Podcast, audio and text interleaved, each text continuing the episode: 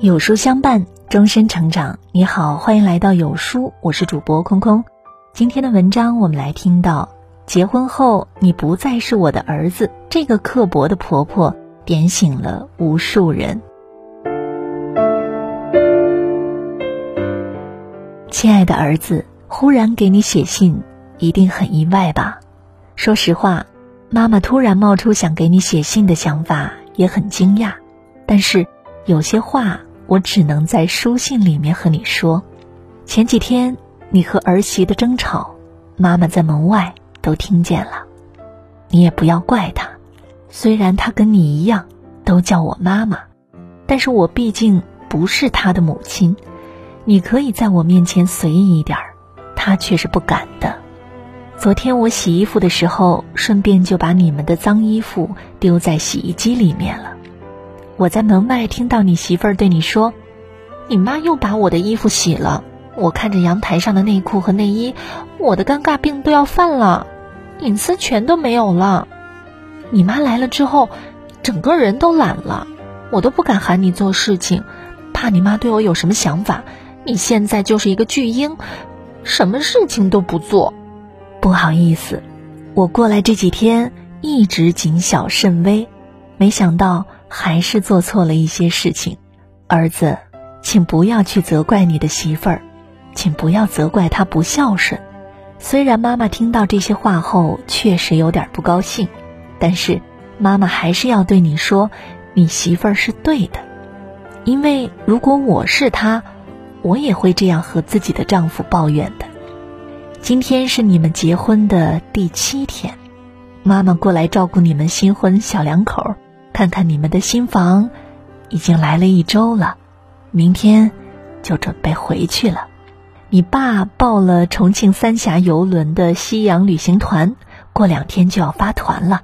我们趁着自己还能走得动，准备拿自己的退休金去这个世界看看。在旅游前，妈妈有三句话想要对你说。第一句，结婚之后，我和你。不再是一家人，儿子，读到这里不要惊讶，妈妈说这句话并非是要离你而去，你在妈妈心中，永远都是那个每天晚上赖在床边缠着我讲故事的小可爱。妈妈说的这个家是指作为一个小小单位的独立的家，你已经成立了自己的家庭，你和你妻子就是一家人。我和你爸爸是一家人，这样说是挺残酷的。妈妈一开始想到以后不能每天都看到你，心里就空落落的。还记得你十二岁那年，我们一家子去内蒙古旅游，在牧民的家里目睹的羊妈妈哺乳小羊吗？你兴奋的想要去摸一摸小羊，但是却被护犊的羊妈妈撞得翻了个跟头。曾经我们母子俩。也像羊妈妈和小羊那样亲密，但是你不知道的是，小羊长大之后，羊妈妈就会逐渐的离开小羊，这样，它才能学会真正的独立觅食，在游牧民族的迁徙中存活下来。你今年已经二十八岁了，已经是一个非常棒的小伙子了，妈妈甚至要踮起脚才能够到你的头。但是妈妈不得不像羊妈妈离开小羊那样，渐渐的退出你的生活，因为如果妈妈继续做一个家人，插入你们这个小家庭，对你、对你媳妇儿、对我都不好。妈妈看过这样一个新闻：儿子结婚之后，婆婆半夜依然跑到儿子房间帮他盖被子，媳妇儿吓得不轻，差点送到了精神病院。这样的婆婆就是操太多心了。你还记得和妈妈玩的很好的张阿姨吗？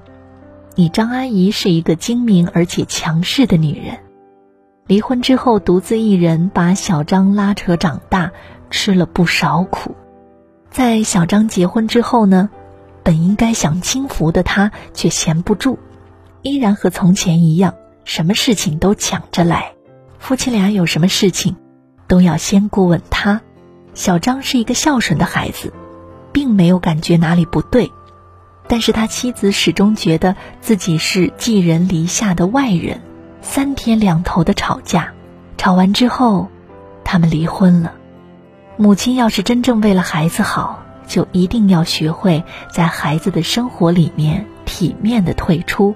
不愿意放手的母亲，与其说他们是爱孩子，不如说他们想对孩子的生活继续进行掌控。儿子要做到从你的生活中退出，真的很难很难。但是妈妈已经决定去过自己的生活，会把自己的晚年过得尽量精彩。如果你想妈妈了，我会来你家串门小住一段时日。每天给你做一做你最喜欢的豆腐蒸肉，但是儿子，请你千万要记住，我们已经不是一家人了。我只是过来暂住，你和你的妻子才是一家人。第二句，结婚之后爱你的孩子之前，请先爱你的妻子。当年妈妈生下你之后，你父亲高兴的几宿睡不着。你刚生下来的时候很丑。小脸皱巴巴的，眼睛都睁不开，但是看着你，我们就像看见了世界上最漂亮的珍宝。第一次当妈妈，才知道带孩子有多累。那时候啊，你爸爸白天要上班，妈妈得给你洗衣服、洗尿布、做饭、洗刷餐具、奶瓶，整天忙得就像打仗一样。但是看着你，我就觉得。日子无比的充实，将来你们有了孩子，你媳妇儿一定会把更多的精力放在孩子身上。带孩子真的很累，必要的时候妈妈也会过去帮把手。但是你一定要记住，不要因为自己上班或者什么就不管了。在孩子的成长过程中，父亲是必不可少的一环。妈妈看过很多微信上面的文章。什么诈尸式丈夫、丧偶式育儿、守寡式婚姻，其中最根本的原因就是，爸爸作为一个父亲的角色是缺席的。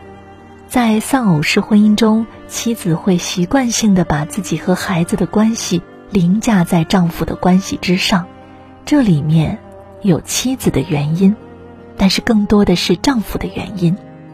如果丈夫当初不当甩手掌柜，情况。就会好很多。妈妈希望你和妻子一起去带孩子，哪怕上班再累，能在下班的时候抱抱孩子，和孩子说说话，就已经够了。有了孩子之后，你们会很容易的把注意力全部都放到孩子身上。但是，妈妈还要说，请不要忘记爱你的妻子。一个被爱着的女人和别的女人是不一样的。她的心情会愉悦，她的笑容会舒服，她会更爱这个家，更爱自己的家人。一个好的家庭，一定是爸爸爱妈妈，爸爸和妈妈一起爱孩子，夫妻关系要凌驾在一切关系之上。妈妈爱孩子超过了丈夫，或者爸爸爱孩子超过了妻子，这样的家庭都是毁灭性的。对于孩子来说，看到父母相爱，在一个好的原生家庭长大，没有争吵，在这样耳濡目染的环境中，孩子也能学会如何去爱，如何去表达爱。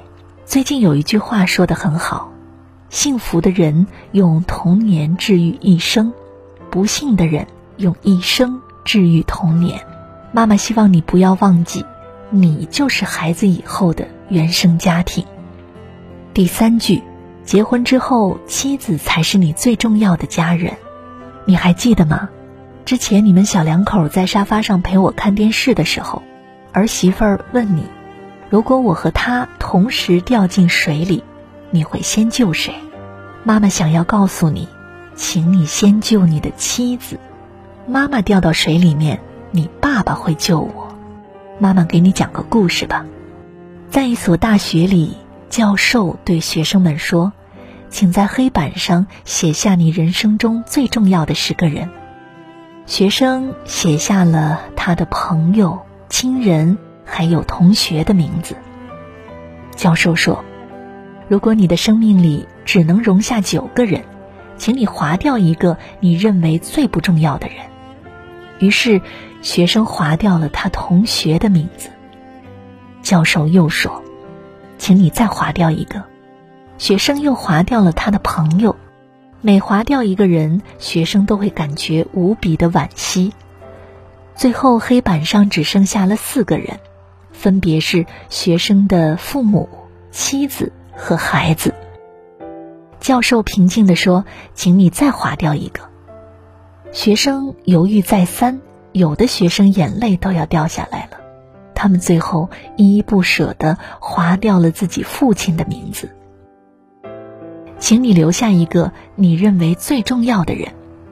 学生们最后崩溃大哭，划掉了他的母亲和孩子，只留下了自己的伴侣。父母是生你养你的人。孩子是你的亲生骨肉，而伴侣可以再找。为什么你留下的反而是你的伴侣呢？教授问道。因为我的父母会先我而去，而我的孩子长大了也会离开我。能真正陪伴我走过一生的，只有我的妻子。学生的回答，也是妈妈想对你说的话。人生就是不断失去的过程。最重要的人都会先后离你而去，所以你一定要提前做好准备。妈妈已经快六十岁了，总有一天我会老得走不动，然后在未来的某一天离你先去，而你的孩子将来也会找到自己的伴侣，过上自己的生活，就像你现在离开妈妈身边一样。只有你的妻子。才能陪着你一直走到生命的尽头，她才是你最重要的那个人，所以你一定要比爱妈妈更爱自己的妻子，把她放到最重要的位置上，彼此扶持，相互珍爱。儿子，以后要好好的照顾自己，少抽点烟，按时睡觉。我们母子之间是一场深厚的缘分，我不用你替我争脸。更不用你帮我养老，只要你幸福快乐就够了。虽然从此之后聚少离多，但是妈妈没有走得太远，我会一直在一个你够得着的地方看着你，祝福你。